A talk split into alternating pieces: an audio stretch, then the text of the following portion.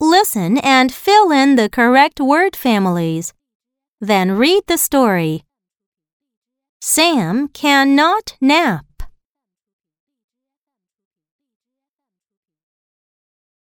He goes out the fat gap.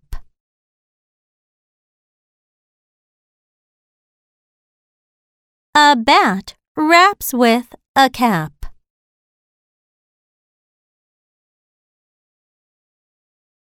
A rat taps with a tack.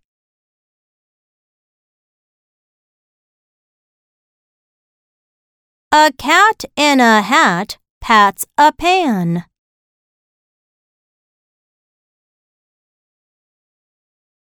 Sam sat on the sack.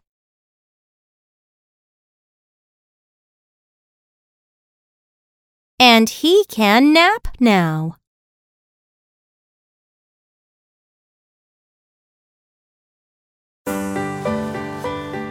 Sam cannot nap.